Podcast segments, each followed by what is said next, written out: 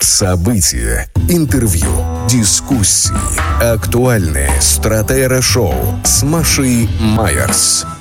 Слушайте на «Голосе Берлина». Смотрите на Ауслидлерботе ТЕ. 14 часов 10 минут. Здравствуйте, дорогие друзья. Маша Майер, Дмитрий Губин в этой студии. Дим, привет. Добрый день, добрый день. А, да, как обычно, мы с вами с двух до четырех часов по берлинскому времени в Стратера Шоу. У нас гости ожидаются в, без четверти, ну, после половины третьего примерно в 14.40 к нам присоединится политолог Дмитрий Стратиевский. И, собственно, поводом для нашей беседы послужила Событие годовщина. 17-летней давности. Слушайте, это синий чулок, какой-то химик. Вообще разведенка, непонятно в каком статусе, с бойфрендом долгоживущий. Это я тебе про Ангелу Меркель рассказываю шершавым, Я думал, шершавым, шершавым языком бытового плаката, дорогая. Восемь лет, э, затем э, бюргершафт, немецкое гражданство, и потом, конечно, шанс появляется. Э, А, Ангела да. Меркель стала э, бундесканцлером, и вот то, как меняется отношение к Меркель, как оно менялось за те годы, и как оно сейчас, после 24 февраля, меняется на наших глазах, об этом мы будем говорить э, с Дмитрием Стратиевским. директором Берлинского центра изучения Восточной Европы. Во втором части к нам присоединится Анастасия Тихомирова, журналистка, фрилансер. Немецкая, что важно, то есть Анастасия натуральная немка. Ну вот просто натуральная, натуральная немка, но с русскими корнями. Нам очень важен ее двойной взгляд на целый ряд проблем, на проблему мира и войны, потому что тема, которая изучает. А второе – это феминизм. А, Тем более у нас тоже есть повод. Ты знаешь, тут годовщина исполнилась как гендерная э, вот это вот ш- Штернхен, звездочка, появилась официально в э, политическом э, письменной речи. Сначала зеленых, потом другие сейчас. А что такое произвели. звездочка? Ты не знаешь, что такое гендерная звездочка? Нет. Ну вот смотри, в, ан- в немецком языке Я это- понимаю, что ты меня презираешь, но, в общем, Нет, ну поч- ничего, нет, я, нет, этим, прези- я это переживу. презирать нужен человек, который не знает и, и не просит объяснить. Вот такие люди достойны Ну, презрения. А человек, который Ну не хорошо, знает... я страшно тебя прошу. Это, это значит следующее. В немецком языке, как мы знаем, ж- э, феминитивы от профессии образуются очень просто, посредством прибавления суффикса «ин». Лера – учитель, лерерин – учительница. Все элементарно. И вот добавляется, раньше писали, допустим, там «meine liebe äh, Lehrer und Lehrerinnen» множественное число. У мужская форма не меняется. И могли поставить вот такую косую черту на речи. А гендерная звездочка означает корректную форму, когда после слова «лера» вверху появляется астерикс, а потом э, ри, нен, добавляется обычный суффикс женского рода э, множественного числа. Но эта звездочка означает, что подразумевается не только мужчины и женщины, но и те, кто считает себя небинарными людьми, и так далее, и те, кто не- предполагает, что у него гендер находится не там, не там. Вот это вот корректная гендерная звездочка. И зеленые ее внедрили, должен сказать, в немецкое общественное сознание. Ну ладно, с чем мы их и поздравляем.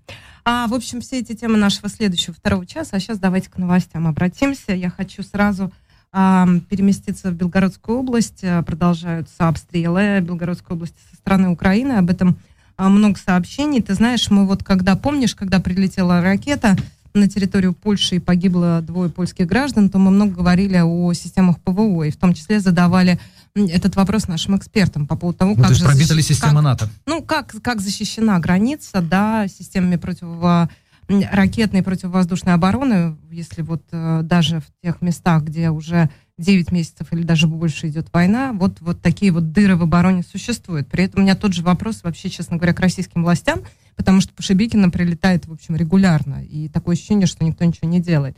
А есть такой телеграм-канал «Настоящий Гладков», который об этом постоянно сообщает, и а, сегодня там произошла история трагическая, безусловно, там погибло двое супругов, которые ехали на машине, и, судя по всему, они подорвались на снаряде, на мине, не очень понятно, но произошел взрыв, и, соответственно, двое погибших. Это а, супружеская пара, которые, ну, вот там куда-то ехали по э, Белгородской области. Настоящий Гладков — это телеграм-канал губернатора, который это официально а, подтверждает. Он пишет о том, что, в общем, надо разобраться, как данная семья оказалась в этом самом селе. Это село Староселье Краснояружского района Белгородской области. Он обращается к мирным жителям, а, особенно тех населенных пунктов, где введен режим ЧС, и э, пишет о том, что без согласования с главами территорий в данные населенные пункты приезжать нельзя для вашей же безопасности. Вот таким образом он обращается к тем, кто может там оказаться случайно. Пожалуйста, берегите себя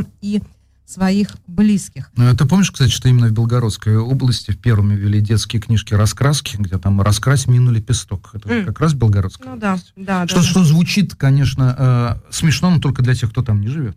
Ты знаешь, я обратила внимание еще на одно сообщение. Его же дело в том, что появилось достаточно э, много фотографий. Я, честно говоря, даже не знаю, как к этому относиться. У меня, в общем, нету э, понимания, как это комментировать. Но, в общем, это некие такие э, ямы. Это похоже на такие широкие окопы, я даже не знаю, как это правильно назвать, да. Багратионовые флеши, и, если прибегать э, к русской классике. Да, и, соответственно, это сопровождается комментарием губернатора в том смысле, что начались, э, началось строение в, Белор... в Белгородской области, где-то на границе с Украиной, началось строение засечной черты я с таким словосочетанием не сталкивалась ну, никак, да? Ну, засека. Ну, засека, понятно, ну, засечная черта. Что это ты, такое ты, с точки ты, зрения ты, 20 ты, ты оборот 21 века? Не Загоскина, не Пикуля, что ли? Ну, читала. Ну, прости меня, хотя Блажечникова. Давай, расскажи мне, что такое засечная ну, черта. Засека – это старая совершенно коллега. штука. Это когда валит, погоди, вот, э, валит насколько лес? я помню, да, валит лес, ну, и валит, его подсекают. И очень быстро, очень эффективно можно соорудить э, такой неприступный, по крайней мере, для конницы вал.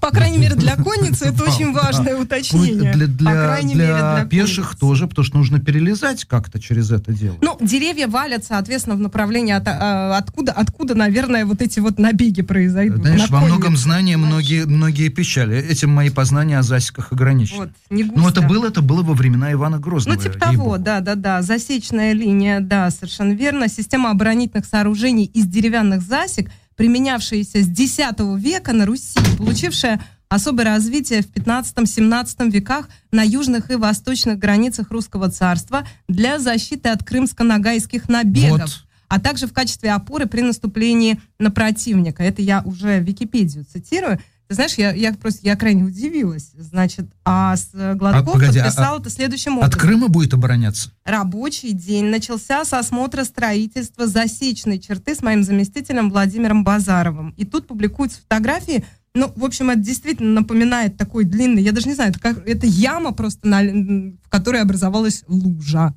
Ну, яма, вот ров, я не знаю, Ну, это, это тоже останов... может остановить э, конницу, конницу. Конницу, совершенно верно. Вот таким образом сейчас э, Белгородская область собирается от украинских набегов обороняться. Я не знаю, как это комментировать. В общем, так, но а все очень просто, потому да, что... Это вот, ну, смотри, как Владимир а Владимирович... Отсылает, ты прав, Википедия отсылает нас ко временам Ивана Грозного, Иван, ну, точно, когда Засека входила в общую систему обороны русского государства и состояла из укрепленных городов крепостей. Слушай, мы тут типа про системы ПВО, какие-то ПВО, какие-то ракетно-зенитные комплексы, Маш, они там Маш, деревья рубят Маш, в направлении Украины. Маш. Но ведь и война скоро будет идти такая с вилами, с лопатами, с бабами горбатыми. Это совершенно очевидно. То, что вот этот тренд движения России назад, а, просто губернатор – он очень мудрый человек. Он сразу понял, что Владимир Владимирович на 20 веке, на начале, когда э, плохой Ленин Украину не туда э, прописал, вот Владимир Владимирович на этом не остановится. Туда нужно идти к Александру Невскому, к Ивану Грозному, к Вилам, к Батагам, к Лопатам. Я не удивлюсь, если они там в Белгородской области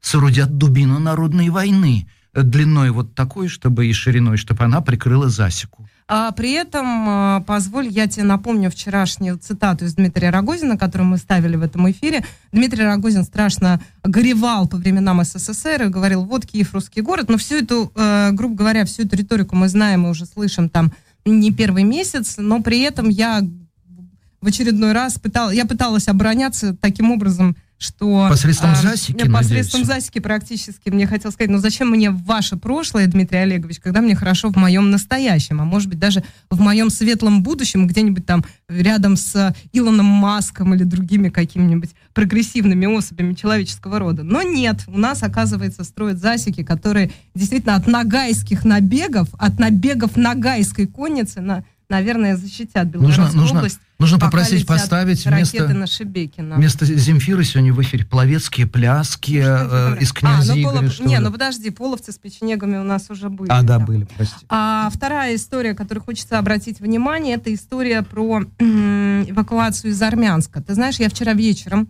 начала в тех телеграм-каналах, которые я читаю, а я уже много раз говорила, что я читаю про российские такие патриотические паблики, они-то врать не будут, А, так вот, э, появились э, сообщения об эвакуации из Армянска. Армянск, просто чтобы вы понимали, это Северный Крым. Это уже э, та территория, которую Россия считает своей с 2014 года. Это там, соответственно, вот на Перекопе, да, там Армянская и чуть южнее уже Джанко, и дальше уже как бы вот полуостров расширяется, да, вот это самый узкий перешеек, Перекоп, и там находится город Армянск. И он, э, об этом много писали, после того, как российская армия ушла с правого берега Херсона, туда пришли ВСУ, ВСУ на вооружении есть эти самые Хаймарсы американские. Так вот, соответственно, Армянск оказывается уже в зоне поражения. То есть снаряды Хаймерсов с правого берега Днепра, где стоит ВСУ, они уже, в общем до Северного Крыма так. спокойно долетают. И появились сообщения о том, что из Армянска идет эвакуация женщин и детей, телеграм-канал 13 доброволец, не военкор, а доброволец, военнослужащий Егор Гузенко, которого я регулярно читаю и слушаю, вот сказал буквально следующее, давайте послушаем. Это 13-й. Ребятки, всем привет. Из города Армянск, это Крым. Эвакуировать сейчас женщин и детей. Ну, это, чтобы вы понимали масштаб того, который сейчас происходит. На связь не могу часто выходить. Ни я, ни мои админы. У нас тут немножечко тяжелая ситуация. Поэтому прошу меня простить и как бы ну, отнеситесь с пониманием. Э, соответственно, это то, каким а, образом описывает вот этот доброволец, э, военнослужащий Российской а, Федерации, события, которые происходят сейчас в Армянске. И э, сегодня пришло опровержение. И опровержение тут уже никакого мат не будет, это я гарантирую.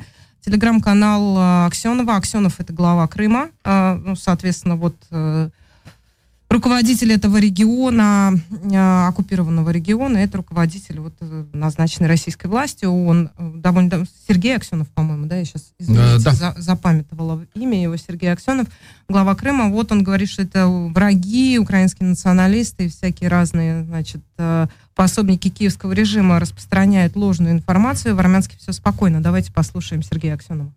Уважаемые крымчане, в сети очередной раз появилась фейковая информация о имеющейся якобы эвакуации массовых жителей города Армянск.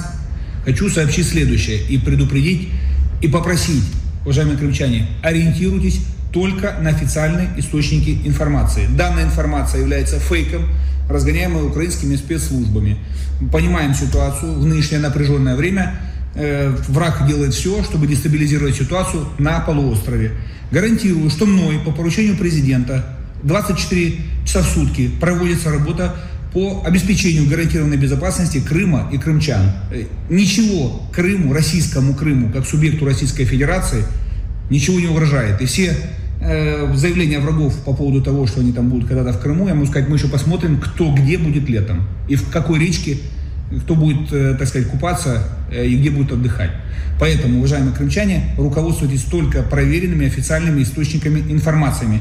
А вопросы, связанные э, с любыми вопросами, связанными мобилизация, эвакуация и так далее, только от меня лично, уважаемые крымчане. Поэтому нахожусь всегда на боевом посту 24 на 7. Крымчан никогда не обманываем, о любой ситуации, самой сложной или неприятной, будем информировать своевременно и честно. Да, Сергей Валерьевич, прошу Сергей прощения. Валерьевич, прошу прощения. Человек, который... Ну, я не, не, не, ничем вас не обидела, потому что я не нет, ошиблась. Нет, нет, нет, нет. Просто меня всегда радуют люди, которые рекламируют себя как будто торговая приличная сеть. Я Послушай, 24 на 7.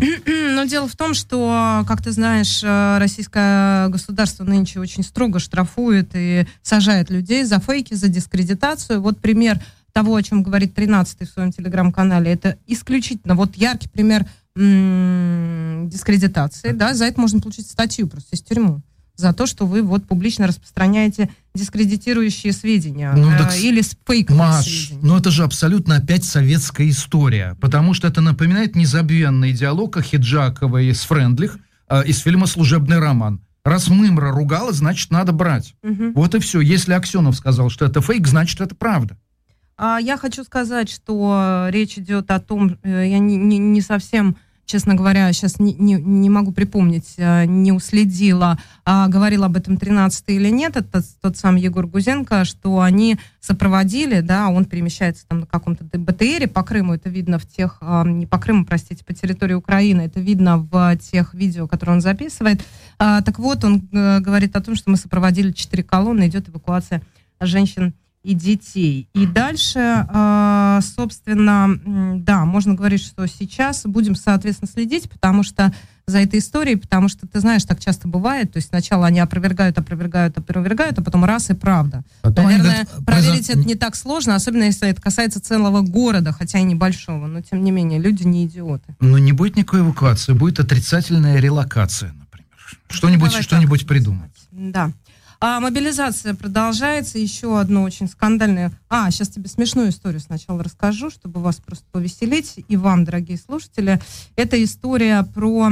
А, про то, как, значит, в России проходит мобилизация. Дело в том, что, ну, очередное видео мы сейчас послушаем, там звук, да, как мы, как мы вчера уже это зафиксировали, что а, стали а, преследовать родственников за то, что они вот а, публикуют некие сообщения со ссылкой на мужчин, ушедших на, да, на военную службу, на фронт, на, в учебку, да, которые были мобилизованы вот в рамках той самой частичной мобилизации, объявленной Владимиром Путиным 21 сентября, и стали преследовать за все эти, и штрафовать, да, за все вот эти вот видеообращения, которые действительно уже, которые, ну, наводнили интернет, не побоюсь этого слова.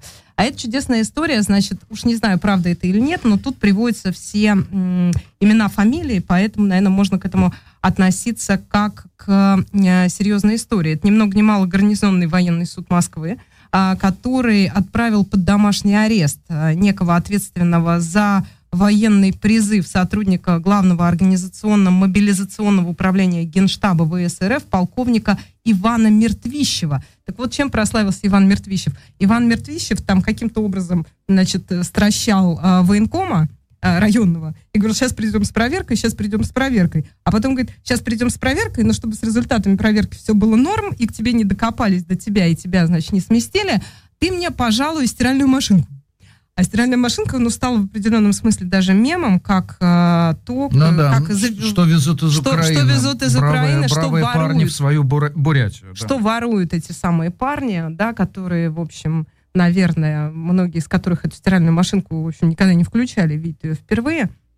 А, так вот, и якобы, знаешь, мне кажется, эта история, честно говоря, абсурдная. Ну, вот я бы сказала, что вот это фейк. Но тут целый гарнизонный суд, поэтому я не могу а, подвергнуть сомнению его решение. Но дело в том, что он ему, значит, поугрожал, поугрожал этому военкому и намекнул, что, типа, парень, давай-ка мне стиральную машинку не дешевле, чем 70 тысяч рублей. А 70 тысяч рублей это по нынешнему это курсу это, евро. Да, это больше тысячи евро. Больше тысячи евро, значит, это не Аристон, не Индезит. Значит, это уже что-нибудь тянет примерно на технику от Милли, ну, хотя, по-моему, Милли подороже. Да, а может быть еще и с сушилкой, представляешь? Вот, да, тогда вот, может спокойно улетать вот уже за, за тысячу. Ну, в общем, короче знаешь, говоря, человек... Э, военком этот, короче говоря, настучал на этого полковника Мертвищева, или как он, подполковник. А, нет, он целый полковник. Настоящий Мне кажется, полковник. что настоящий полковник полиции за стиральную машинку не будет. Но военный гарнизонный суд настаивает, что, в общем, так оно и есть. Маша, ему хотелось выглядеть настоящим фронтовиком. Но какой же настоящий фронтовик э, без стиральной машины под мышкой. Ну. В общем, приехали на переговоры с Мертвищевым сотрудники службы безопасности,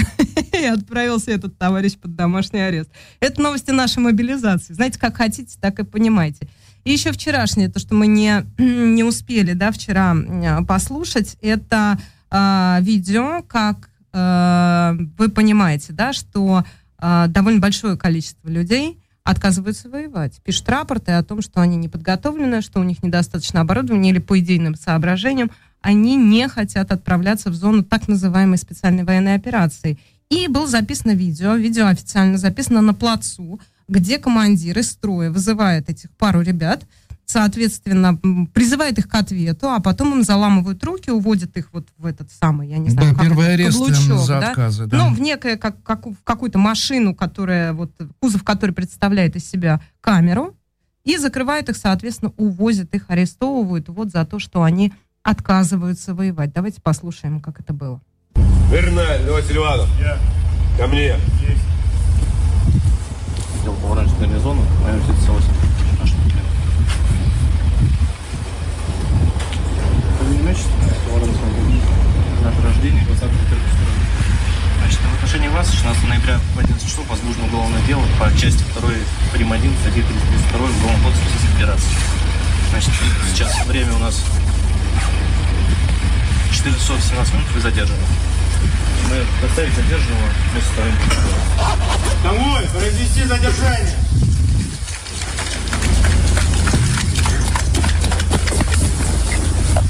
Старший следователь, по следственному делу, последствия Петербургского федерального рождения дома, я 38. Погромче. Ваши документы.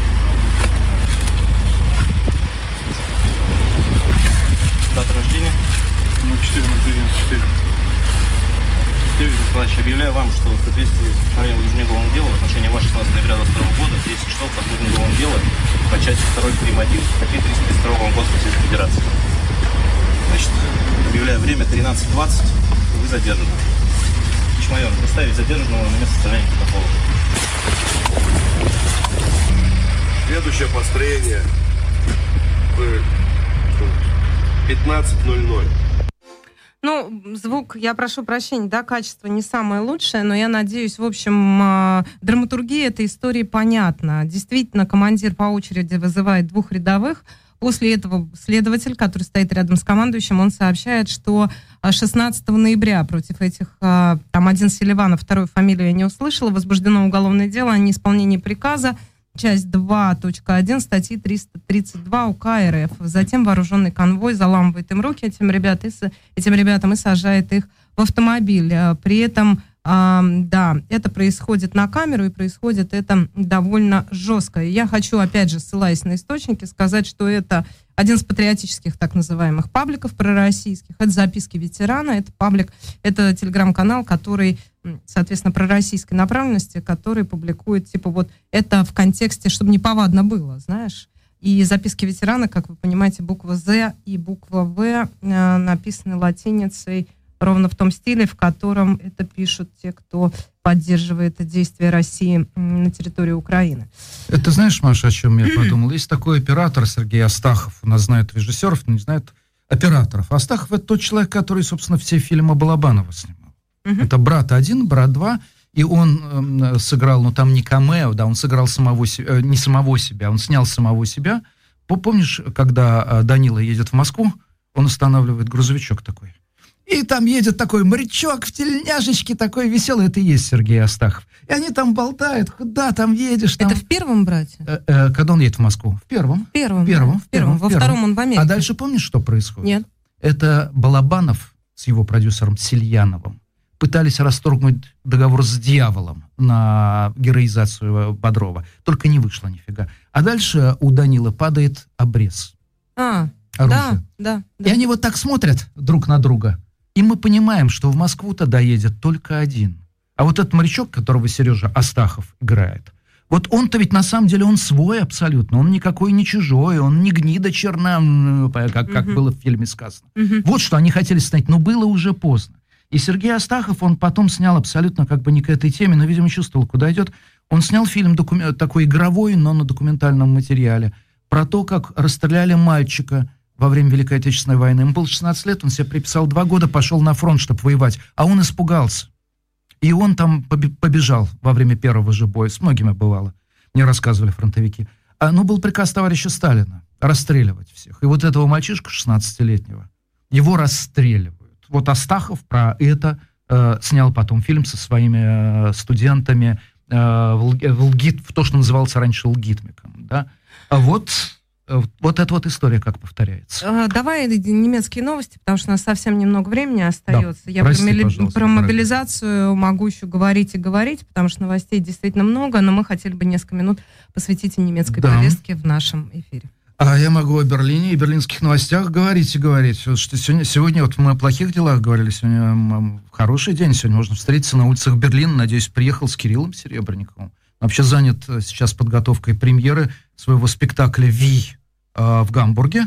Но сегодня и завтра будет идти в Deutsches театр, будет идти Декамерон в постановке Кирилла Серебренникова. Только не нужно после моих слов бросаться покупать билет – Э, аншлаг за аншлагом на Декамероне Серебренникова. Все билеты, то, что называется Аусферкауфт. Но на спектакле 20 и 21 декабря еще есть. Еще хорошая берлинская новость, Маша. Ты же знаешь, вот улица, которая совсем рядом с нами, с нашей студией, это Шарлоттенштрассе. Улица, которая параллельно идет Фридрихштрассе. Вот можно на самый юг туда, практически в Кройцберг, уже и уехать по Шарлоттенштрассе от э, э, Унтерден-Линден. Э, ну, теперь вопрос, на чем можно уехать? а улица с сегодняшнего дня стала велосипедной. Ты уже сталкивался с этим понятием в Германии? Полностью велосипедный? Вот это очень хороший вопрос. Дело в том, что автомобильное движение не перекрывается полностью на тех улицах, которые считаются велосипедными. Там обычно просто на асфальте рисуют огромный э, значок велосипеда. Но автомобилисты поражены в своих правах. А все преимущество права первоочередного движения, оно как раз э, за велосипедистами. А, кроме того, кроме того, часть маршрута, она будет все-таки только теперь оставлена для местных э, жителей. Э, открывали вот эту улицу в качестве уже велосипедной э, Бетина Ярош. Э, это сенатор по вопросам дорожного движения Альмут Нойман, городской советник по окружающей следы, оба, конечно, из партии совершенно э, зеленых. Но я сегодня, естественно, я побежал смотреть, как это выглядит. И что ты думаешь? В районе Ляйпцигерштрассе вообще никакой велосипедной улицы и не пахнет. Автомобили как ездили по Шарлоттенштрассе, так и ездят. Никаких знаков на тротуаре нет. А вот теперь спроси меня, пожалуйста, почему? Почему? Потому что это Германия.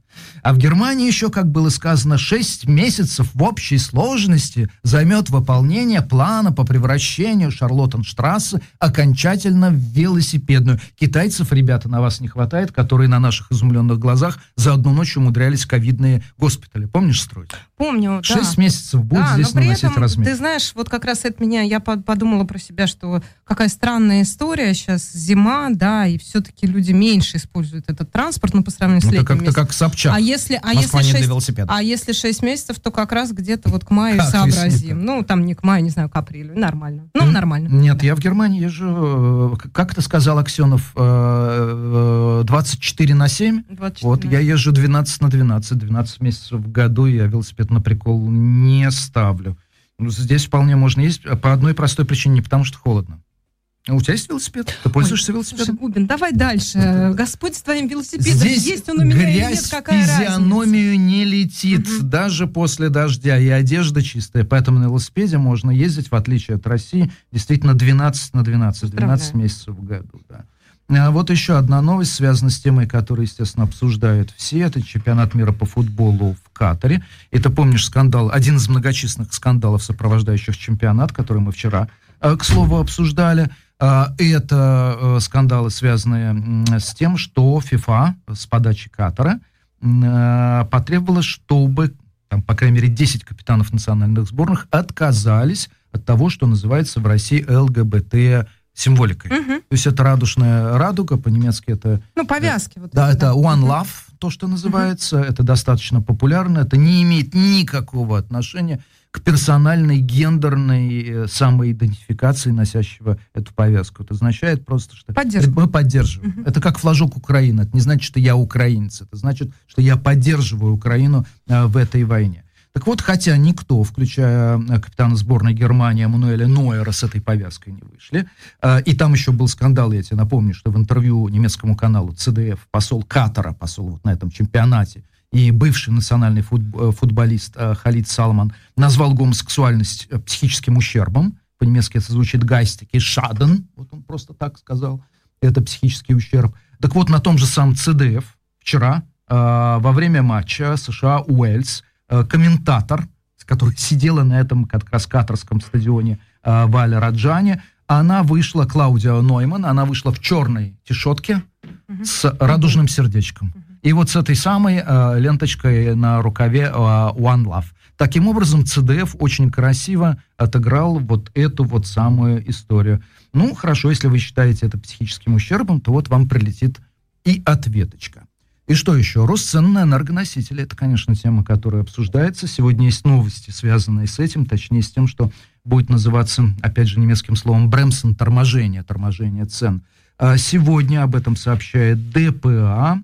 Их ознакомили с новым планом федерального правительства о поддержке населения и бизнеса. Но все знают, что задним числом будет компенсированная часть расходов э, за декабрь задним числом, то, что не все это сразу получат, и вообще достаточно сложная система. Если вы снимаете квартиру э, в многоквартирном доме, это вас не коснется. Это коснется владельца этого дома, которому будет частично компенсированы расходы в размере 80% от расчетного периода прошлого года. То есть вот на эти 80% от прошлогоднего потребления цены фиксируются государством. А 20% сверх того, это же, извините, по текущим рыночным. То есть теоретически у вас есть возможность даже сэкономить, если вы э, сократите на 20% свое потребление. Так вот, новый проект правительства говорит о том, что декабрьские меры по остановке цен могут быть, здесь осторожно буду использовать формулировки, а могут быть продлены на январь и на февраль 2023 э, года. Опять же по этой схеме 80% от прошлогоднего периода будут компенсироваться, точнее не будут компенсироваться, будут оплачиваться в размере, например, на электроэнергию 12 центов так, я не поняла. за киловатт-час. Вот, в общем, из всего того, что Это ты безумно сказал, интересная дороже тема. или дешевле? Дороже. А, дороже. Дифрага. Нет, Всё. секунду, Нет, дифрага. подожди. это, это вопрос. Слушай, хочу это обсуждать. Экономию можно обсуждать годами. События, интервью, дискуссии, актуальные стратера-шоу с Машей Майерс. Слушайте на «Голосе Берлина». Смотрите на «Аусы для работы ТЕ». 14.41, Губин и Майерс в этой студии. К нам присоединяется гость, директор Берлинского центра изучения Восточной Европы Дмитрий Стратиевский. Дмитрий, здравствуйте. Дмитрий, добрый день. Здравствуйте, Мария. Здравствуйте, Дмитрий. Да. Вот 17 лет назад, 22 ноября 2005 года, политик э, ХДС, которую Гельмут Коль называл э, моя, моя девочка, да, э, э, Мэтхен он ее называл, она стала первой женщиной, избранной канцлером э, в Германии. Из 612 поданных голосов за Меркель проголосовали 397 депутатов. Она меняет Шредера, и вообще происходит невероятная какая-то история. Женщина, не предназначенная по всем своим параметрам быть политиком, разведенка, химик, ну и так далее, и так далее, синий чулок, э, хуже некуда. Вот она становится самым безумно популярным политиком за всю новейшую историю Германии. Почему? Да, это первый вопрос. Второй, что с ней происходит сегодня? И с Меркель, и с популярностью? Ну, почему, конечно же, одним словом здесь не ответить. Э, Был, конечно, определенный вопрос, э, запрос в обществе. Э, Многие э, граждане Германии желали какую-то такую консервативную альтернативу Шредеру и фактически хотели Коля-2. Это очень было заметно по тогдашним опросам, по анализу общественного мнения, но э, не получилось. То есть вместо Коля-2 получилось на самом деле Меркель-1. И, конечно же, первая женщина-канцлер, как вы правильно сказали, это э, отвечала запросу общества на феминизм. Людям нужны были перемены. Но здесь я, конечно, бы... Мы, э, сейчас я сказал о людях, о населении, каком-то таком статистическом образе, э, который статистической значимой части населения, но здесь нужно проводить, конечно же, грань между отношением тех, кого мы называем простыми людьми, и ожиданием элит. У элит ожидания на тот момент, кстати, сходились. То есть они тоже искали такую вот э, консервативную альтернативу Шредеру. И таким образом Меркель стала канцлером. Именно не сколько ХДС стала правящей партией, а канцлером стала Меркель. И потом не раз выигрывала выборы за счет э, собственной харизмы, за счет э, нетипичной для Германии персонификации избирательной, избирательной системы. И это все в парламентской республике. ФРГ, которая э, более чем ну, более парламентской республики тяжело найти на карте мира. Да, я еще забыл добавить, вдобавок ко всем ужасным качествам, разведенная химик, господи, она же, она же, она же еще и Осси, она же еще из Восточной Германии вдобавок. Да, и бездетная. Мы здесь можем добавить, конечно, очень много страшных в кавычках качеств, но э, это все сыграло. Потому что действительно Меркель была той козырной картой, которым э, э, консерваторам, на тот момент еще консерваторам от ХДС, э, удалось э, устранить Шредера. Э, Очень большую фигуру на тот момент, тоже крайне популярного политика. Да, и проведи, проведшего э, пакет целых, целый пакет крайне непопулярных социальных реформ, но крайне необходимых экономике. Да, совершенно верно. Но непопулярные они, мы опять же забываем, мы сейчас говорим немножко задним числом э, о событиях, которые несколько стерлись в памяти, они были непопулярны среди социально незащищенных слоев населения, это правда. Но очень многие представители среднего класса их одобряли. А, простите, Хартсфир это ведь при Шредере, да? Да, это при Шредере, совершенно верно. То есть это привело, конечно, к определенному расслоению. Мы помним, что произошел раскол ХДС, часть, э, раскол социал-демократов, часть социал-демократов ушли, образовали отдельную партию ВАСК, которая потом слилась с партией демократического социализма, и так возникла нынешняя левая партия. То есть это привело даже к расколу партии, но не все немецкое общество относилось негативно к э, реформам Шредера. Но вот Меркель очень удачно сыграла и фактически устранила Шредера с большой политики.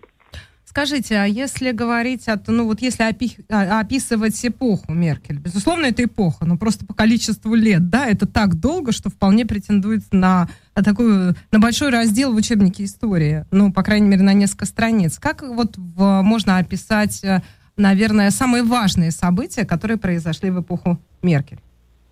Да, 16 лет это много для жизни даже обычного отдельно взятого человека, а для политики 16 лет равняется, наверное, тысячелетию. Э, я бы выделил два важных э, события, для, почему Меркель для меня все еще при всех ее минусах остается э, симпатичным политиком. Э, первое – это де- ее действия и действия всего правительства, я бы хотел подчеркнуть, во время экономического кризиса 2008 года. На мой взгляд, действия были правильные, и удалось избежать большой экономической катастрофы.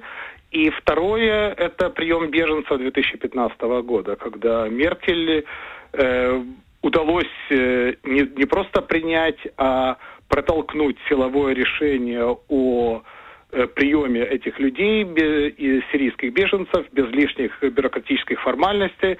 Напоминаю, что против этого была значительная часть ее партии, консервативный костяк ХДС.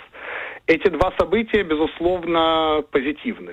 Э, но есть, конечно, и много негативного. Отсутствие серьезных реформ, отсутствие пенсионной реформы, которая крайне необходима Германии, э, крайне медленные подвижки в вопросах здравоохранения – Э, знаменитая, даже две знаменитых, уже набивших оскомину темы.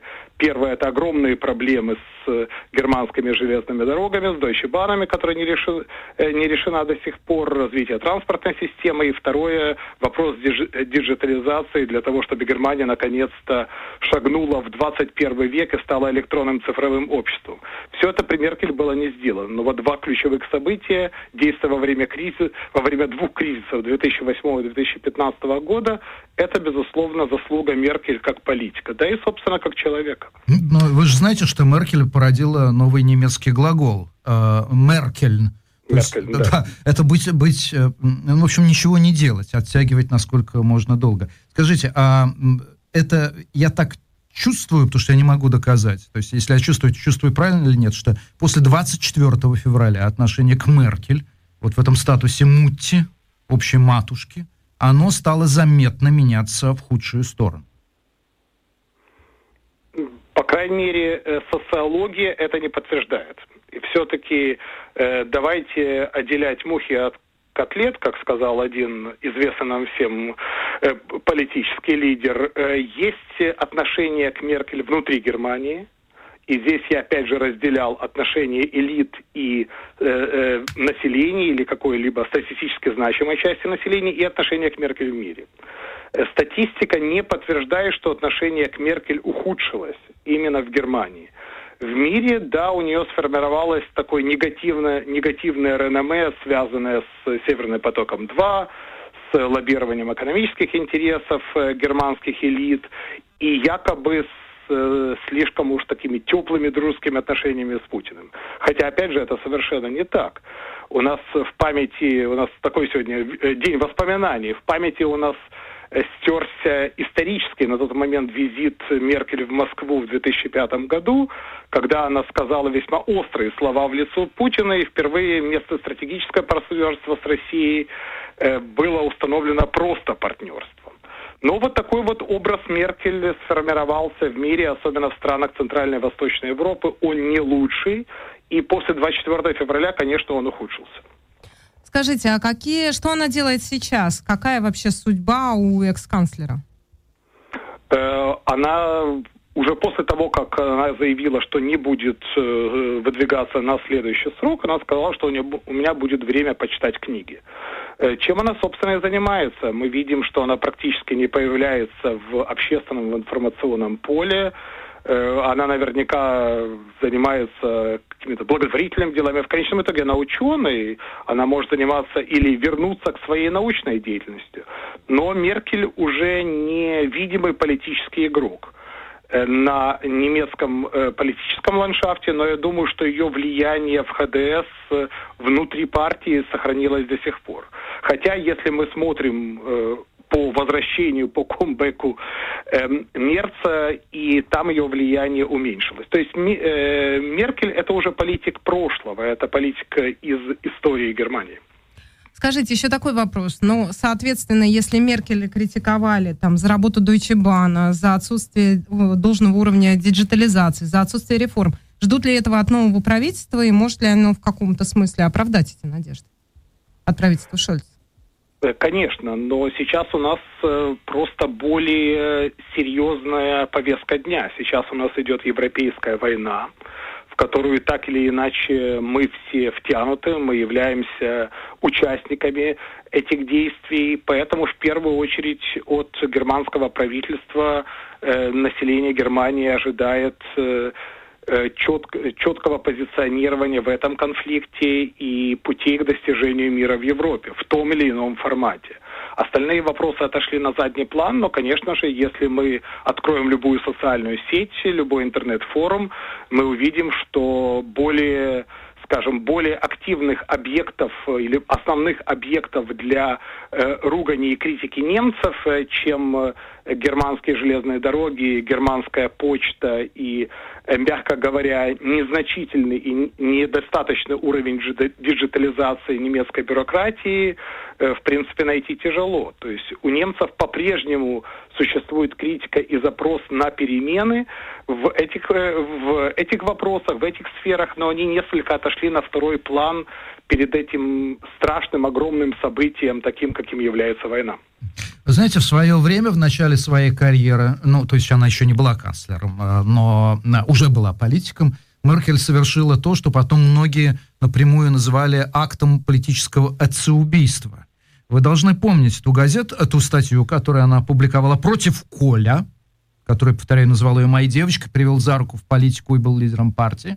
Она опубликовала, по-моему, во Франкфуртер Эльгемайне э, статью, которая говорила о том, что а у Коля были тяжкие позиции в связи со скандалом коррупционным, э, что вот партии необходимо обновление и нужны э, молодые политики. Насколько подобные публичные жесты вообще типичны для немецкой политической культуры? Безусловно, она типичная, потому что немецкая политическая культура является частью немецкой политической практики. Эм, постороннему, скажем, неискушенному в политике обывателю Меркель кажется вот такой вот тихой, э, спокойной, как вы сказали, мути, которая избегает каких-либо жестких э, волевых решений и позволяет событиям развиваться своим путем, своего рода плывет по течению.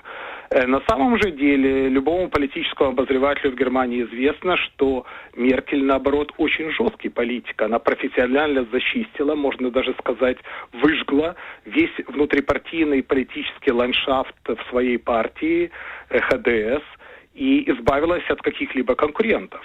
Поэтому, э, скажем, э, уйти на дистанцию, отринуть от себя своего э, политически духовного отца в лице Гельмута Коля, это вполне э, в стиле Меркель. Она поступила на тот момент правильно. Э, мы помним, что на этом э, действия Меркель в внутри э, партии не закончились. Партия при Меркель ХДС еще и очень сильно и заметно полевела, несмотря на сопротивление крупных консервативных элит. В немецком языке есть такое хорошее слово «махт-политика». Политик, который делает ставку на силу, на власть и железной рукой добивается успеха. Именно таким политиком является Меркель. А, знаете, у нас осталось буквально 35 секунд а, до конца эфира.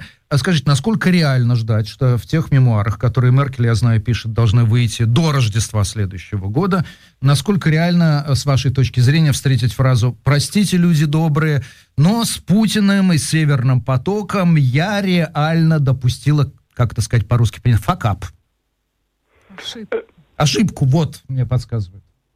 Меркель, собственно, и заявляла уже об этом вербально, хотя не так прямо, как, например, Штайнмайер. Но я не думаю, что Меркель тот человек, от которого можно будет ожидать вот таких вот крупных коленно преклоненных извинений. Возможно, книга будет содержать определенные намеки, но она никогда не поставит крест на своем политическом пути. Спасибо большое. А, я благодарю нашего гостя. Это Дмитрий Стратиевский. Да. Директор Берлинского центра изучения Восточной Европы. А, Губин и Майерс в этой студии. Мы продолжаем Стратера Шоу. Встретимся в следующем часе. События, интервью, дискуссии, актуальные Стратера Шоу с Машей Майерс. Слушайте на «Голосе Берлина». Смотрите на Ауслидлерботе ТЕ. 15.09 э, на наших студийных часах. Майерс и Губин по-прежнему в студии «Голоса Берлина» и видеостриме на сайте ДЕ. Мы продолжаем наше стратер-шоу. К нам присоединяется гость. Это журналистка Анастасия Тихомирова. Здравствуйте. Здравствуйте. То, что важно добавить немецкое «добрый день», Анастасия. Немецкая журналистка. Анастасия — это э, не просто э, комсомолка-красавица, да, это, это мечта многих вот таких, как я. Это Беллинга. Это человек... Спасибо тебе, дорогая. Не, ну просто столько пафоса нагоняешь, что я же... Я должна тебя как-то сбивать, понимаешь? Про эйджизм, про эйджизм, дорогая. Я сделаю отдельную программу, и вся прокуратура Берлина будет рыдать, прослушивая ее затем. Я поняла, что сегодня ты мне желаешь. Нет, ну Беллингова это, конечно, мечта, когда знаешь две культуры, и с Анастасией мы сегодня будем говорить о двух, наверное, темах. Это восприятие вот этого слоя войны. И второе, поскольку это тема Анастасия, мы довольно давно, заранее договаривались, а это феминизм, феминизм в его немецком варианте. Что это за штука такая, в чем она выражается.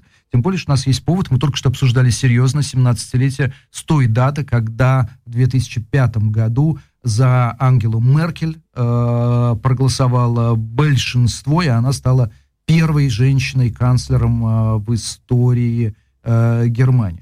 Скажите, пожалуйста, а для вас отношение к Меркель, Анастасия, изменилось после 24 февраля? Да нет особо. Я уже до этого понимала, что это человек, который ну, недооценивает опасность российского режима, и это человек, который принадлежит к партии, которая, а, благодаря которой в Германии не, рас, э, ну, не преследовали э, правый террор последних лет, как должны были, э, э, благодаря которой у нас такие близкие отношения с Россией, и из-за которой мы зависимы от российского газа.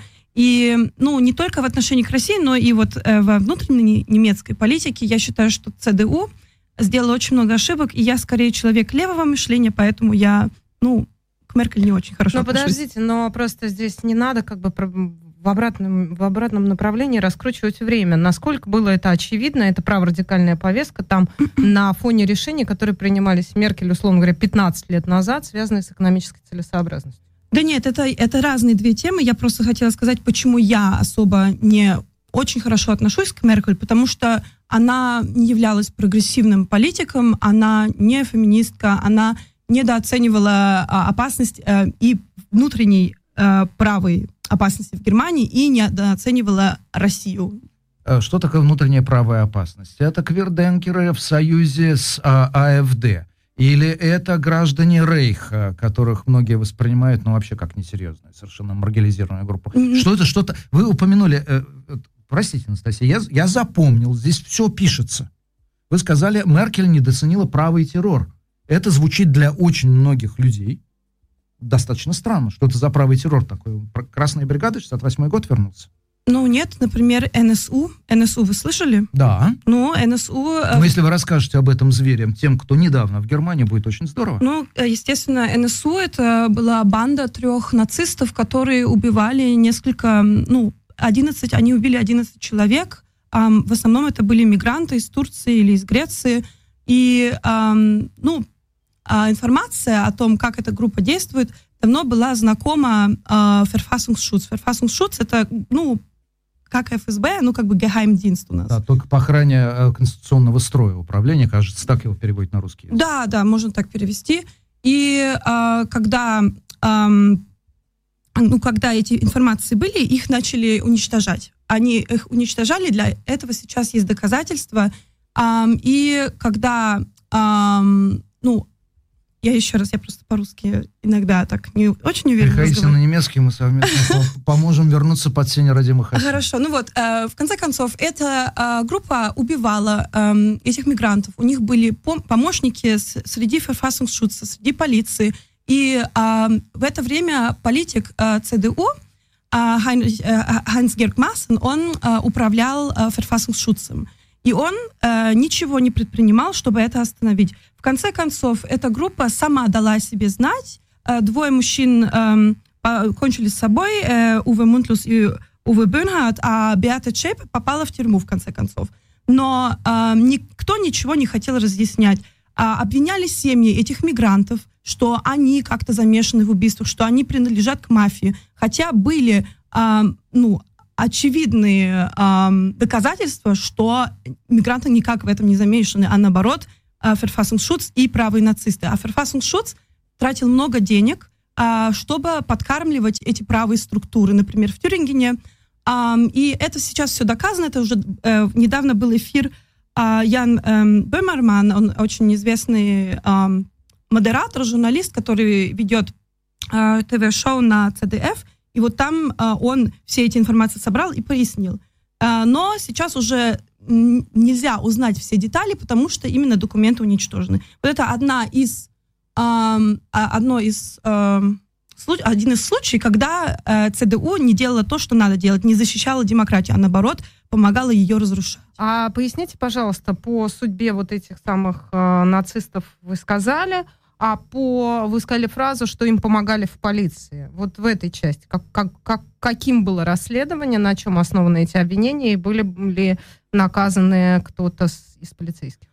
Нет, никто не был наказан, никого не уволили, потому что у нас в Германии так, что у нас нет институции, которая расследует э, преступления полиции. Если полиция тебе причинила зло, э, ну, или как-то дискриминировала тебя, ты не можешь нигде подать в суд на это, ты только можешь обвинить полицию у полиции. Поэтому у нас есть примерно 12 тысяч случаев, э, когда полиция не, ну, она не имеет права вообще-то принимать насилие в отношении граждан, но она, ее, э, она его принимает, и эти случаи не расследуются. Из них всего лишь 2% только попадают в суд. Не-не, это, это я понимаю, это немножко другая история. Если конкретно вот этим неонацистам помогали полицейские, покрывали их там, я не знаю, так и прочее, что вы просто сказали эту фразу, когда еще о банде рассказывали в вашем первом, mm. в первом ответе. Вот, я просто хотела как-то более подробно, кто из полицейских помогал, ну, в какой части помогали, какие были дела возбуждены по этой, вот по, по, по именно по содействию полиции вот этим неонацистам, этим бандитам. Ну, если именно про НСУ, да. то можете почитать, э, ну, э, там был один полицейский, который э, это разведывал. Есть очень хороший репортаж в ВДР об этом, он, к сожалению, на немецком. И вот этого полицейского, его притесняли, ему угрожали, ему сказали, что вы не, э, не имеете права это расследовать. А так не было в полиции интереса как-то это разъяснить, что там случилось. И Verfassungsschutz, они тоже иногда близко работают с полицией, а иногда нет. И вот сам Verfassungsschutz, можно его назвать государством в государстве, что у них есть как бы они, они стали э, организацией, которую невозможно э, невозможно вникнуть, невозможно э, узнать, что там внутри, и организация, которая является недемократической, которая не защищает демократию. И все-таки э, какое, с чем это сравнить э, в России? Ну, а с это какая-то спецслужба, с, с это какой-то отдел, Нет, ФСБ, это, отдел да. ФСБ. Это правильно? полная параллель с ФСБ, но э, если брать по сути декларируемый, но э, ФСБ, конечно, там просто в разы, в разы, в разы, в разы, какие-то гигантские разы больше. И силы, конечно, у ФСБ, опять же, в разы, естественно, в разы, естественно. ну, у нас, конечно, нету такого, что, ну, ФСБ, как, как в России, что э, ФСБ, ну, у нас защита Конституции такое, такая сильная, это не так. Но все равно это одна опасность для немецкой демократии, о которой многие знают, многие, многие пишут, и, ну, а постепенно в немецком обществе это критикуется очень жестко. А, Анастасия, видите ли, какая штука? Я, кстати, тут смотрел, это у Фатиха Акина, это не фильм. Я читал, по-моему, Дрейбух, да, mm-hmm. краткий такой. Был какой-то фильм как раз про убийство турецкой семьи, вот такое, организации, которая имела поддержку в полиции и так далее, и так далее. По-моему, Фатих Акин как сам э, бывший трудный турецкий подросток э, собирался на эту тему снимать фильм. А, понимаете, какая штука? Ведь немецкое общество меняется. Поэтому, когда мы говорим немецкое общество, нужно понимать, о каком именно турецком обществе мы говорим. И вот смотрите, мы с э, Машей несколько раз э, поднимали этот вопрос о данных социсследований, которые показывают, что с начала войны ситуация внутри немецкого общества изменилась. Ну, например, согласно, на вопрос, согласны ли с тем, что НАТО так долго провоцировала Россию, что ей пришлось вступить в войну, положительный ответ э, дает полностью согласно 19% опрошенных, а 21% что отчасти согласно. То есть 40% считают, что НАТО спровоцировало войну. А на mm-hmm. востоке Германии 59%. И это резкое изменение общественного мнения, то есть очень заметное по сравнению с тем, что было в феврале. Чем вы можете это объяснить? А, это э, исследование эм, называется, и а, это, конечно, э, результаты, которые пугают. Я это, а, ну, я могу совместить это с тем, что российская пропаганда все-таки очень сильно действует, и она распространяется не только РТ и российскими государственными СМИ, но и немецкими альтернативными медиами. Альтернативные медиа это... Например? Это, например, Tichys Einblick или Nachdenkseiten или вам придется расшифровать что-то такое.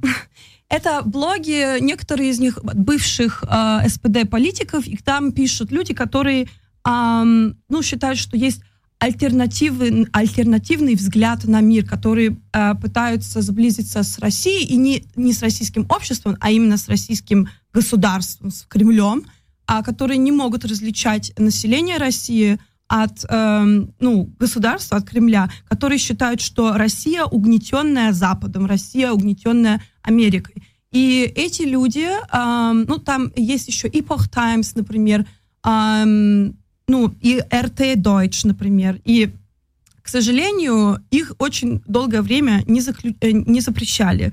Поэтому они могли распространять свою информацию просто так. И, конечно, я как журналист uh, немецких СМИ могу писать хорошие факт-чеки, чтобы uh, говорить, что нет, неправильно вы говорите, но это ничего не даст в конце концов, потому что мы людей, которые их читают, уже потеряли, потому что они все сидят в Телеграме, они все сидят на Ютубе и, um, ну, читают эти СМИ, и они думают, что вот нас обманывают. И um, всегда uh, недоверие к государству во время кризиса растет. Это уже было во время ковида, где у нас здесь были массовые протесты, ну, против... Эм, против э, вакцин, э, вакцин э, против... И ношения масок и так далее. Да, так далее. локдаунов, ну вот. И э, как раз эти протесты, там участвовало много правых, и которые пытались как-то это м, доминировать эти протесты. Они там, я, я часто освещала эти протесты, там э, раздавали всякие э, повесточки, флайер, как это сказать? Флайер, ну, да. Флайер можно, да? Листовки. Листовки, да, да, да. Ну, вот, как это будет по-немецки? Флюгблеты, да? Флюгблеты, да, ну, флайер можно тоже сказать, да. Ну, э, и вот как раз в это время э, многие люди, потому что они потеряли свою работу, потому что они обеднели, они начали задаваться вопросом, а почему это так, и искать виноватых. И мне кажется, что это такой укороченный анализ системы, что виноваты ди да обен у нас говорят. Это те, которые ну, сверху. Наверху. Это какая-то маленькая элита, которая правит миром. И вместо того, чтобы действительно критиковать э, систему, ну, как, например, капиталистическая эксплуатация. Если, а, да-да, левая повестка дня началась снова, это я если, понял. Если э, критиковать э, политику, которая, например, недостаточно платит пособие тем, кто сейчас на данный момент не может и, или им нельзя работать, а эти люди думают, что вот эта маленькая элита, это или евреи, или э, это мигранты, которые сюда приехали и забирают все у немцев. Ну вот, понимаете, что я хочу этим сказать? И вот как раз к этим мыслям примыкают правые. И вот на данный момент у нас, а, опять же, новый кризис или кризис, который уже был, сейчас стал еще больше, потому что люди не могут себе больше позволить а, свой а, стиль жизни, потому что людей, тем более в Берлине, выкидывают из квартир, хотя у нас был здесь недавно референдум год назад, что вроде надо э, что-то менять в политике с квартирами, но никто ни, ни за что не взялся, хотя 60% э, берлинского общества проголосовали за то, что у нас будет, э, как это сказать по-русски, э, Vergesellschaftung.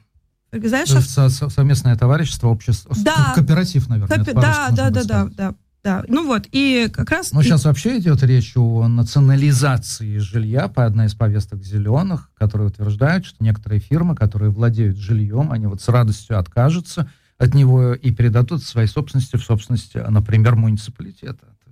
Ну, тема, вот... тема последних недель, между прочим.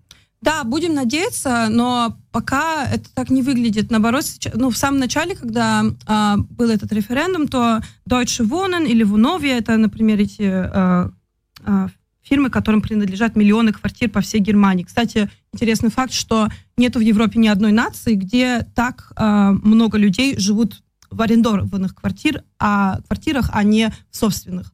И это хорошо или плохо? Это плохо. С точки зрения левой повестки. Объясните, почему. Я а, считаю... Если пролетариат мобилен, он может лучше сражаться с мировым э, капиталом, не так ли? Я считаю, э, это не так, потому что, эм, ну, смотрите, э, если я снимаю квартиру, то мой э, арендодатель да. э, может э, повысить мне аренду хотя у меня нету, например, денег, потому что моя зарплата не растет. А в Берлине он ограничен. Существует правило, Берлин входит в те как раз части Германии, где законодательно, я сейчас не помню, в скольких это землях или там городах, действует правило а, ограничения, пределов ограничения квартирной платы. И сейчас опять, как вы знаете, идет большая дискуссия по этому поводу, отменять эти ограничения или нет. А, мне кажется, что эти ограничения уже отменили давно, и, и что цены растут. Вот цены как раз у меня много знакомых, много, э, которым сейчас пришли повышения на цены, и э, которых э, вышвыривают из своих квартир, потому что они говорят, что, мол, мы не можем оплатить это. И как раз вот Deutsche Wohnen Enteignen, это одна организация, они типа, а, ну, они провели референдум, который можно было подписать во время э, последних э, выборов э, в сентябре 2021 года, и там э, как раз 60% тех из Берлина, кто имеет право голосовать, это только э, люди с немецким паспортом, э, проголосовали за этот референдум. Но ничего не вступило в силу, потому что политика просто так может отказаться от этого референдума. И это печально, потому что это как раз показывает, что даже демократия в Германии не идеальна. Так, э, да, понимаю. Если мы ушли на тему цены жилья, значит, это, это готовится драка в студии. Я этого допустить не могу, поэтому должен вернуть назад. Меня заинтересовало вот это Э, идея, которую вы сказали о влиянии на примере, например, э, пандемии ковида. Мне интересует, как с вашей точки зрения возникает это влияние. Это направленный результат усилий Кремля и каких-либо структур, которые на самом деле финансируются Кремлем, или так устроены человеческие мозги. Ну, давайте возьмем моего бывшего, хорошего очень товарища, и очень хорошего человека в прошлом, э, Бориса Райтшустера.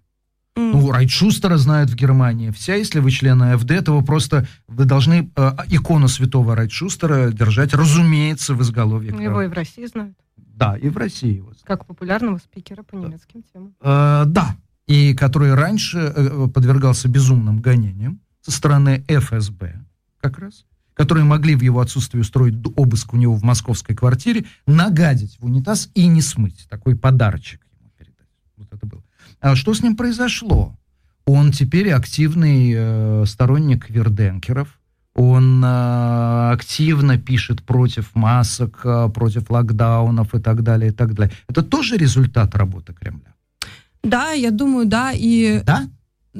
Да, но не только. Я думаю, это тоже результат. Во-первых, э, есть тоже очень хорошее исследование про это, что вот многие из этих блогеров, я не люблю их называть э, журналистами, потому что они все-таки работают не, не совсем, э, ну, соответствуя с журналистским над ними, над ними нет редактора, это их главное отличие от журналистов. Ну да, да, да. И вот, например, э, Борис Райтшустер, я один раз его видела на таком протесте, где он освещал э, события, ну, на, на Кверденкер протесте, и полиция слишком мягко обращалась с людьми, а он э, начал снимать, что вот, э, типа, на нас э, здесь дубинками, но он просто не, э, распространяет фейковые информации, во-первых. А во-вторых... Это, мы сейчас не обсуждаем, mm-hmm. это фейк или не фейк. Почему? Вот не только он, вот передо мной открыт э, аккаунт на Твиттере, человек, которого зовут Never Фагетники. О, да, да, это тоже... 300 тысяч подписчиков на YouTube. Некий молодой человек, который прекрасно пишет по-немецки, но судя по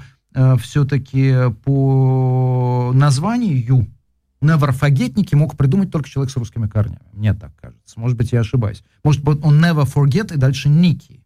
И тогда его зовут э, Ники. Но звучит по-русски, согласитесь.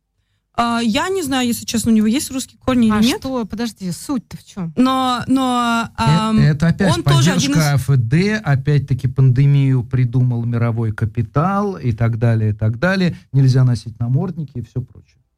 Да, и вот э- эти люди, они как раз на этом вот... Э, Почему? Суть-то в чем? Они на этом Вы зарабатывают. начали говорить, здесь есть влияние Кремля. Я Здесь- жажду от Кремля, это влияние Кремля Да, увидеть. например, есть еще очень знаменитый блогер Кен Епсон. Эм, он встречался там со сторонниками Кремля даже на Крыму, и он вел отличные, очень знаменитые подкасты, радиошоу, э, YouTube-каналы, и потом а, уехал в сторону вот как раз этой кремлевской пропаганды. Почему? Потому что их финансируют. Их, это доказано уже, что эм, им платятся огромные деньги за, за дестабилизацию выборов, например, за дестабилизацию, в том числе и демократии, и эм, за то, чтобы, а, ну, чтобы ам, население было все больше и больше недовольным э, своим правительством. И это не только Райт Шустер и Never Forget Nikki, но вот как раз и Кен Епсон. Кен Епсон, например, слава богу, уже запретили, хотя у него было полмиллиона подписчиков, а эти тоже То есть, уходят... погодите, его, э, по-русски это звучит, его запретили, э, это значит, его за- запретил Олаф Шольц. Да, там Путин тебя запретил. А, ну, нет, Его заблокировали. Его заблокировали, да. Ага. Как- похоже, как и, ну, как и Russia Today на Ютубе его заблокировали, потому что он начал говорить, что Холокоста не было, он говорил, что... Но это уголовное преступление уже по немецкому законодательству. Ну, да, вот именно. Но его, его, и запрет- его, к сожалению, не после этого запретили, а намного позже, когда он именно начал распространять очень жесткие фейки про про, э, про ковид. И вот как раз суть-то в том, что слишком долго эти люди могли, и все еще, к сожалению, могут, но уже не так сильно, распространять свои точки зрения, свою пропаганду, которая финансируется Кремлем, эм, или партиями, которые заинтересованы, чтобы э, демократия в Германии была неустойчивой, например, АФД. И э, в итоге получается такое, что эм, люди, которые не уверены, которые запуганы кризисом, как раз переходят к этим блогерам, потому что они, ну вот, они меня понимают, они как раз, эм, ну, примыкают к, этой, к этому страху. Я только одного не могу понять. Ну, во-первых, я все-таки, наверное, с вами поспорю в том смысле, что э, здесь причинно-следственная связь может быть и обратной. В обществе может назревать запрос на ту или иную точку зрения, которая вам кажется антидемократичной, да, и в Кремль, ну, всех не купит. В этом смысле это не только работа пропаганды, но и те мнения, которые могут быть популярны в определенных социальных кругах. Конечно, да. Вот. Одно дело, если нарушается закон, да, вот этими топовыми блогерами, совсем другое дело, когда люди остаются без своего представителя, пусть даже они в меньшинстве, как и сторонники АФД, они же не в большинстве, они в меньшинстве, но тем не менее Ну, они 13%. существуют. И, может быть, не надо просто из людей в этом смысле делать идиотов и только думать о том, что каждому из них там а, заплатил Кремль. У, Кремля, у Кремля никаких ресурсов не хватит на это. Ну, я Ам. думаю, не только Кремль, но и, конечно, в немецком обществе или в частях немецкого общества есть все еще такой, такой подвиг к авторитарному, что мы как бы, мы угнетенная нация, нас победили, мы, мы все-таки тоже были жертвами Гитлера и так далее. И, ну, такой А такая позиция есть. Такая есть, да, да, в очень широких частях э, немецкого общества 50% в Германии считают, что мы слишком много говорим о Второй мировой и о Холокосте. Да, я это Хотя- слышал. Сколько нас может? Да я все знаю со школы, не- зачем а, нас кормят хотя- фильмами. Каждую, каждый э, Вохененде нам показывают документальные фильмы про войну, сколько можно. Я Хотя это мы слышал, ничего да. не знаем. Мы, мы- вот самый, э, сам, э, самая дискуссия правильно только сейчас начинается, потому что в Германии знают, что большинство евреев, которые были убиты, это типа немцы, и ничего не знают про то, что нацисты делали на востоке Европы. А, об этом не знают, о геноциде Рома не знают. Эм, и, ну, мне в школе говорили, что мой дедушка тебя бы ненавидел, потому что мой, эм, ну, его, их, их победили у Сталинграда. Как, как можно такое говорить э, человеку ну, с а, постсоветским Я, я- я- прошлым? я не понял, можно Ну, мне, мне как бы это называется шульдабвер. Коллективная шульдабвер — это эм, коллективное отвергание вины или ответственности, можно сказать, Ага. ответственности. Так, это мы выходим на, на русские темы сегодняшнего дня, между прочим. да, вот как раз я, я исследую ам, именно а, историю антисемитизма в Германии, например, и после, что было после э, Второй мировой войны, и как раз очень много параллелей, параллелей вижу э, на данный момент с дискуссией, которая происходит в России. Не так жестко, конечно, я тоже считаю это неправильно сравнивать эм, Россию с Германией, ну, э, с бывшей Нацистской нацистской Германией, да, потому что у Гитлера было намного больше сторонников, и тем более молодых сторонников, которые были очень активны, замешаны в политике, в организации, которые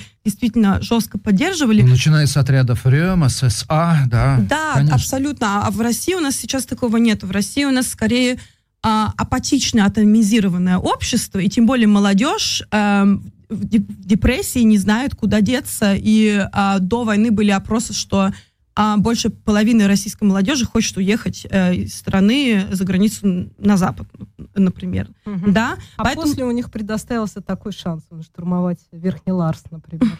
И особенно после 21 сентября. Ну да, да. И, а, конечно, а, поэтому сравнить их, ну, как бы сказать, что это одно и то же нельзя. Я тоже не люблю, если люди называют Гитлер, э, если называют Путина Путлер. Типа, не надо просто параллели Да, не хотя те. Шпигель вышел с обложечкой, где отрываешь у Путина. Ну, Шпигель это любит. Да, у Гитлера кус- кусочек э, э, э, лица, кусочек портрета, и там проглядывает Путин.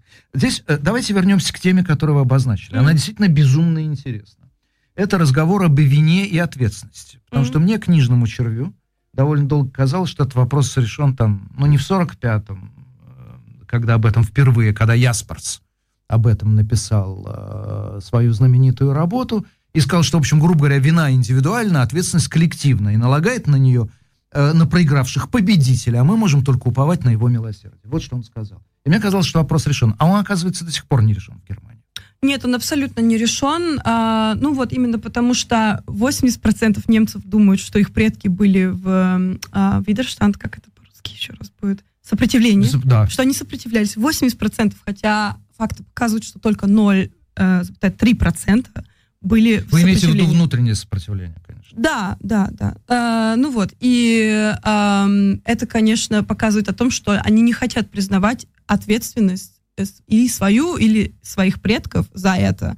А, и очень часто, вот, э, например, 9 ноября одни и те же фразы, что, ой, да, мы помним, как ужасно Кристальнахт, все, все так ужасно, а, а- а- а остальные Ну, хрус- Хрустальная ночь, когда были разгромлены еврейские магазины, и было убито, я сейчас не помню, но, но там за, за сотню евреев были больше убиты. тысячи. Больше тысячи даже? Да, да, это в, Гер- в Германии, да. А, ну вот, и это как бы было начало элимина- э, элементарного- уничтожительного антисемитизма, можно так сказать, да. Ам, ну вот, и ам, немцы, они учили, и в школе, в школе учат, что вот да, был Гитлер, и он был такой ужасный, плохой, и Химмлер, и все. А, и их наказали, и все отлично, и мы теперь, э, у нас теперь демократия, которую мы, э, мы не сами за нее боролись, а которую нам, можно сказать, подарили. И ам, да, и ну, вот на этом все. Хотя евреи, которые сейчас живут в Германии, говорят, что так, в Германии уже за последние годы возрастает антисемитизм. Он а, не только с, э, и с правой стороны, но и с, эм, э, со стороны э, мусульман или со стороны левых, иногда, но намного реже. И этот ан- антисемитизм, который с мусульманской или с левой стороны, очень часто связан с, а, ну, антисемитизмом, который связан с Израилем. Как бы а, уже нельзя говорить, что евреи плохие, будем говорить, что сионисты плохи- плохие, или, или израильтяне пл- плохие. Ну вот.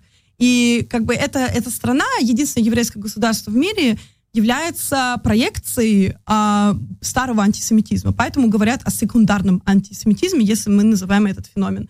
Ну вот. И в Германии ам, Израиль является одним из государств, которые чаще всего критикуют в СМИ. Это очень интересно. А, то есть это как свисток, через который можно стравить безопасно. Да, вот именно, вот М. именно. И А скажите, у меня здесь э, такой вопрос. Они любят вот именно в повестке АФД, да, например, или вообще в правой повестке, не любят всех или не любят кого-то конкретно? Ну, то есть проще, условно говоря, м, скажем так, выявить вот это м, недовольство Израилем, но при этом могут также относиться к сирийцам, я не знаю, к украинцам, к русским, кому угодно. Интересно то, что в АФД, АФД, э, если взять, взять часть АФД, которая не правоэкстремистская, а правопопулистская, да, там, например, э, говорят, что вот мы за Израиль и против мусульман, мы против э, мигрантов, потому что они все антисемиты. Они как бы инструментализируют дружбу с Израилем для того, чтобы э, выразить свой расизм против мусульман.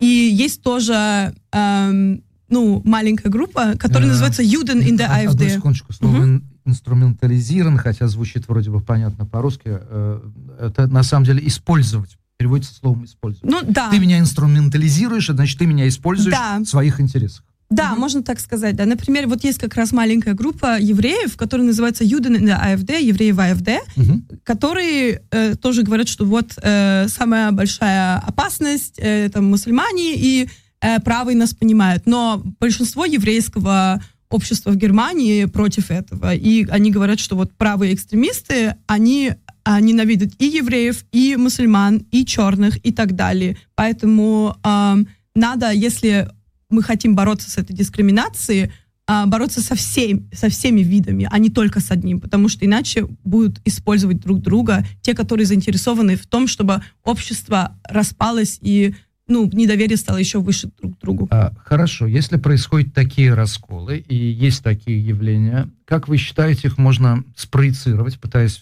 что-то спрогнозировать на ту войну, то есть на нападение э, Путина, Кремля, России э, на Украину? Как вы считаете, куда может крениться вот эти люди, которые растеряны, эти люди, которые обеспокоены своим положением, эти люди, которые свое недовольство проецируют на других, как они спроецируют это недовольство э, по отношению к русско-украинскому конфликту? Ам, ну вот, это уже же происходит. Э, в Германии за последний месяц сгорело пять э, беженских домов.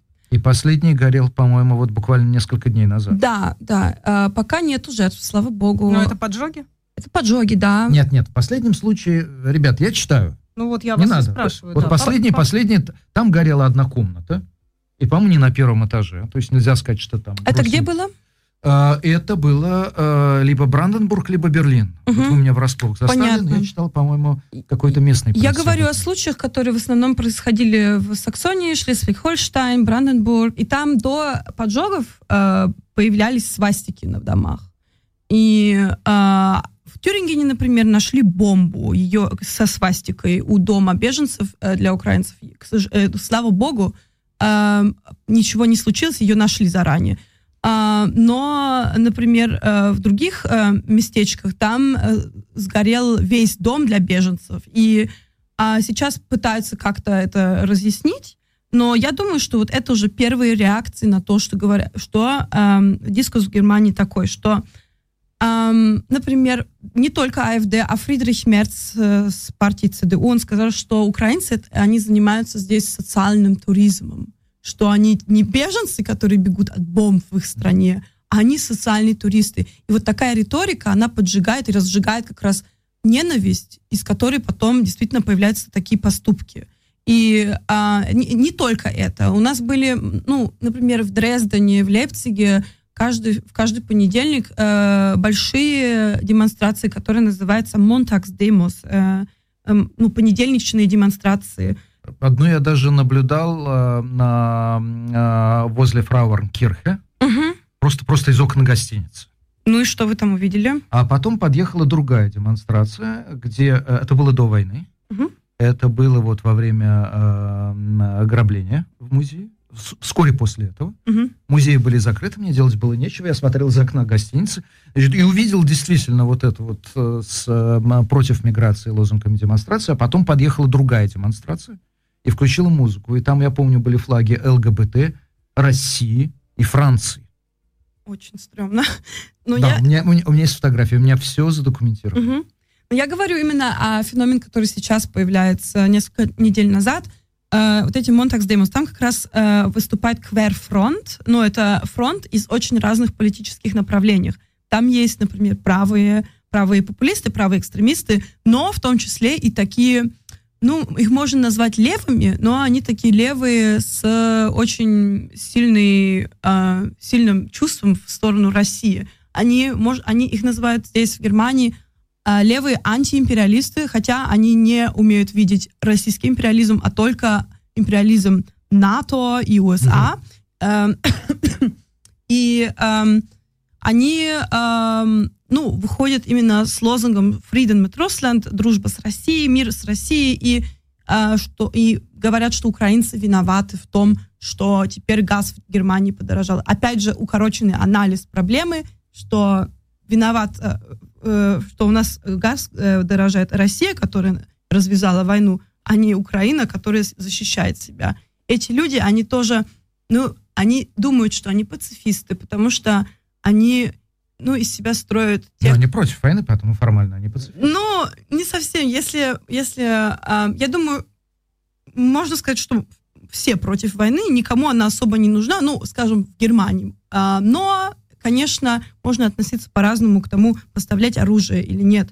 Если э, многие немецкие пацифисты, в кавычках, выговариваются против поставления оружия, потому что они говорят, что оружие продлевает войну, и из-за оружия будет еще больше смертей. Мне кажется, что это... Это была официальная позиция правительства Германии достаточно mm. долгое время, что мы не поставляем, э, Маш, как это называется? Тяжелое оружие. Оно не тяжелое называется, то есть то оружие, которое способно убивать. А, ну, ну атакующее, а не наступательное вооружение. Наступательное вооружение, mm. да. Спасибо большое. Наступательное ну, на вооружение. самом деле, вот эта система ПВО, которую с, таким, с такой помпой там действительно передавала ФРГ, это же э, как раз это оборонительное вооружение. Оборон... Да. То есть это способ сбивать ракеты, которые выпускает российская страна. А что поставлять танки, артиллерию? Об да, этом вот очень по танкам, насколько я понимаю, по э, современным там до сих пор нет консенсуса, да. Да, э, и как раз э, к этой позиции есть очень много претензий и критики, которые, которые я поддерживаю. Потому что интересно, вот вспомним, как победили Гитлера. Уже не с цветочками и не с переговорами, а именно с оружием. Если страна атакует другую вы страну. Вы говорили, Анастасия, что вы ни в коем случае не сравниваете Путина и Гитлера. Нет, я а могу... когда вам удобно, вы начинаете сравнивать. Нет, я ну, так не говорю. не было сравнения с Путиным, тут Анастасия права. Я не сравнивала, я наоборот говорю, что я могу это сказать и о других э, войнах, э, Вьетнам и так далее. Ну, что очень многие войны не кончались тем, что у одной страны, на которую напали, больше нету оружия, и она э, проиграла, а я этого не хочу а, и Украина этого не хочет. А наоборот, что давали оружие, и этим оружием сторона, на которую напали, могла защититься.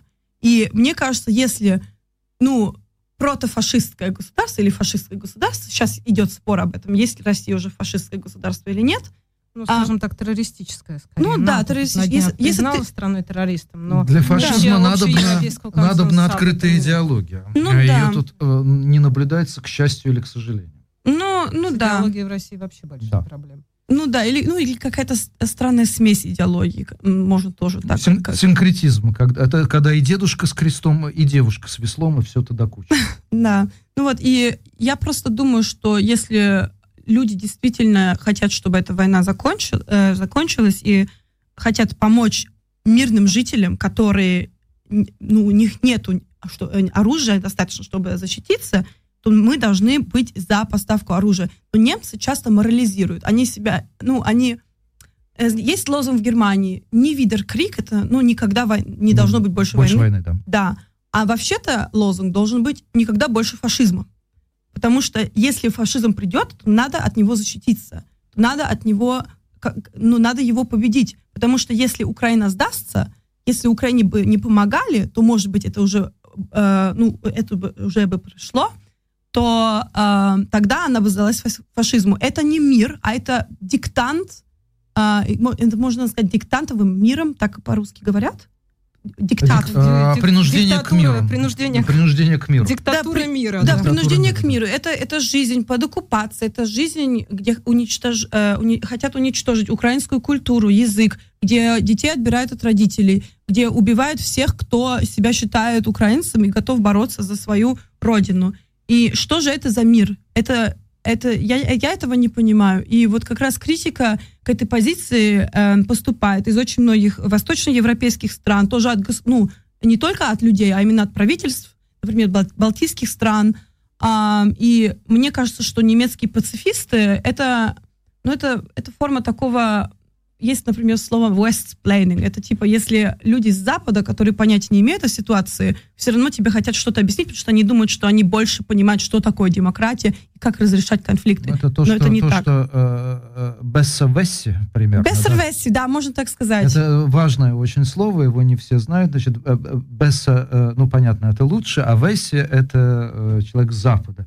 И вот когда произошло объединение Германии, появилось такое немножечко, как-то не издевательское, но такое вот ироничное словечко. Иронично, да, да. Э, Бессовеси — это тот Запада, который во- во- вообще лучше всех все знает. Да, который морализирует, который, который э, думает, хотя у него опыта нету, что и ему намного лучше, он намного лучше живет, что он может вот э, бедным, необразованным э, восточным европейцам или восточным немцам а, объяснить, э, как э, как все, как все проблемы разрешить. Но это не так. В Восточной Европе, в Украине и в России и, и в других странах есть свои политологи, своя теория.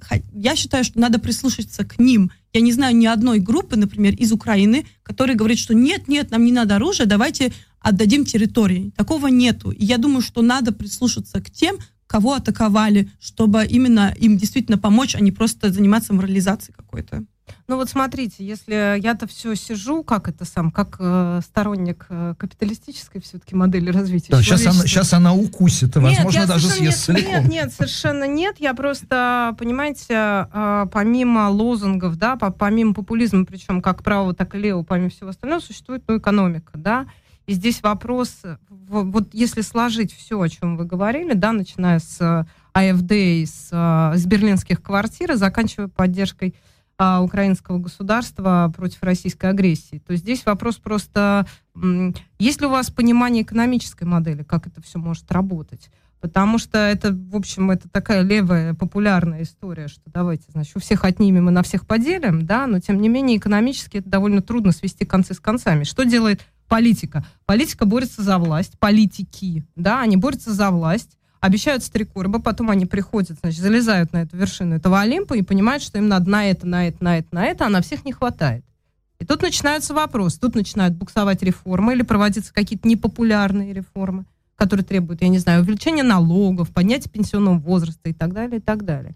И в этом смысле, есть ли ответ, вот есть ли у вас понимание, как вот та, тот лучший из миров, за который вы ратуете, причем никто с вами не спорит, понимаете, давайте и оружия больше, и квартиры дешевые в Берлине, и как бы антисемитизму нет, и нацизму нет в любых его формах. Но, значит, всем должно хватать квартир, денег, социальных пособий, таких, таких, таких условий. И сирийцам, и украинцам, и немцам, и всем остальным. А выясняется, что раз и на всех не хватает. Вот как раз и как я с только этим поспорю. Я думаю, вот это хватает. вот, вот эта вот конкуренция за ресурсы. Женский бокс моя мечта.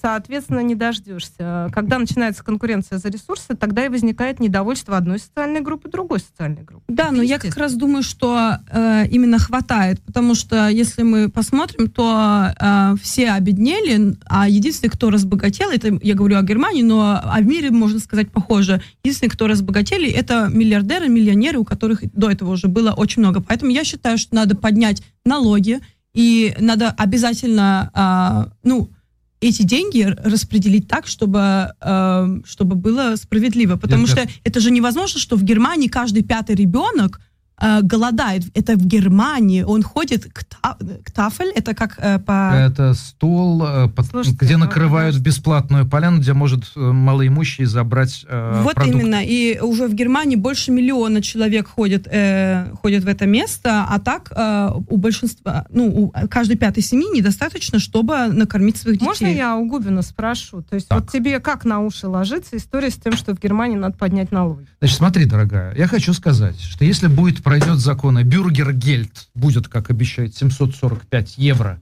в месяц, не обладаемых налогом, то я тебе хочу сказать, что это будет намного больше, чем то, что остается у какого-нибудь несчастного человека при доходе, допустим, в средненемецком 4000 евро. Я как раз не после об этом. оплаты И это 20%. провоцирует социальное Я не об этом, я как раз и А сказ- о чем? Я сказала... Если человек не работая получает пособие Нет. больше, чем остается у того, кто вкалывает, отдает 20 целых, запятая, э, 325 э, тыс- Тысячных. тысячных э, на 4 социальных страховки, и плюс еще платит э, по своему первому или четвертому классу, а я уж молчу, что с ним будет, если по пятому платит, он будет, будет плата- платить подоходный налог. Нет уж, секундочку.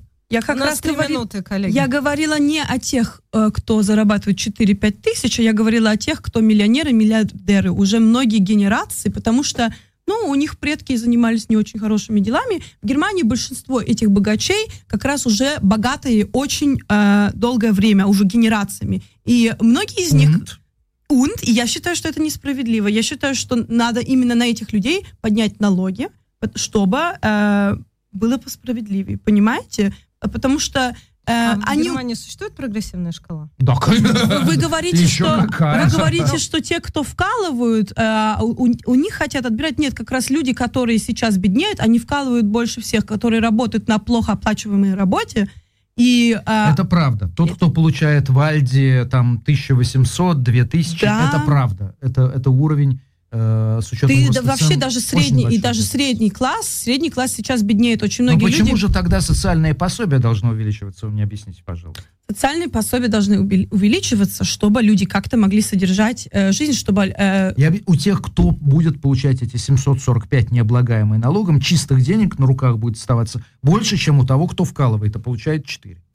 Я как раз говорю не о том, что А людям как- учетом как- социального жилья... как вам и мне э, надо будет повышать налоги, а именно я говорю действительно о миллиардерах и миллионерах. Вот, вот это... Не хватит на всех. А, Я ну, думаю, просто хватит. мне кажется, это в определенном смысле упрощение. Представить себе, как в этом, как в мультике, что Скрудж, как там его звали, Макдак. дядюшка Дядюшка. Скрудж сидит в этом самом, я не знаю, в каком-то большом железном сейфе и Он плавает нырял в золото. Это плавает было в так Я как раз, я как раз. Просто дело в том, что эти люди, которые способны а, это же все, это же оценка бизнеса, это же оценка активов. Если А этот какой это бизнес, они если способны тебе просто дедушки больше- перешли несколько миллиардов? Нет, Какой ну это если, бизнес? например, эти люди способны, а это уже право частной собственности, тут, извините, кому претензии? Я думаю, что все налоги на наследство уплачены этим миллионерам, и у них все равно остается. Нет, Даже если это вас если- раздражает. Нет, если в Германии у тебя больше, чем 5 миллионов, то твои, э, ну, твое богатство почти не облагается налогами. Я не знаю, почему это так, но это надо изменить. Если Ну, тебя... короче, раскулачим, я так понимаю. Но просто, понимаете, это та риторика, против которой, то есть вы хотите какой-то социализм с человеческим лицом. Но социализм с человеческим лицом это либо то, что и есть Я в Германии, демократический или социализм. в э, средне- э, северноевропейских странах, как у нас все молятся на Скандинавии, ну, по крайней мере, в нашей риторике это принято, не знаю, как в Германии.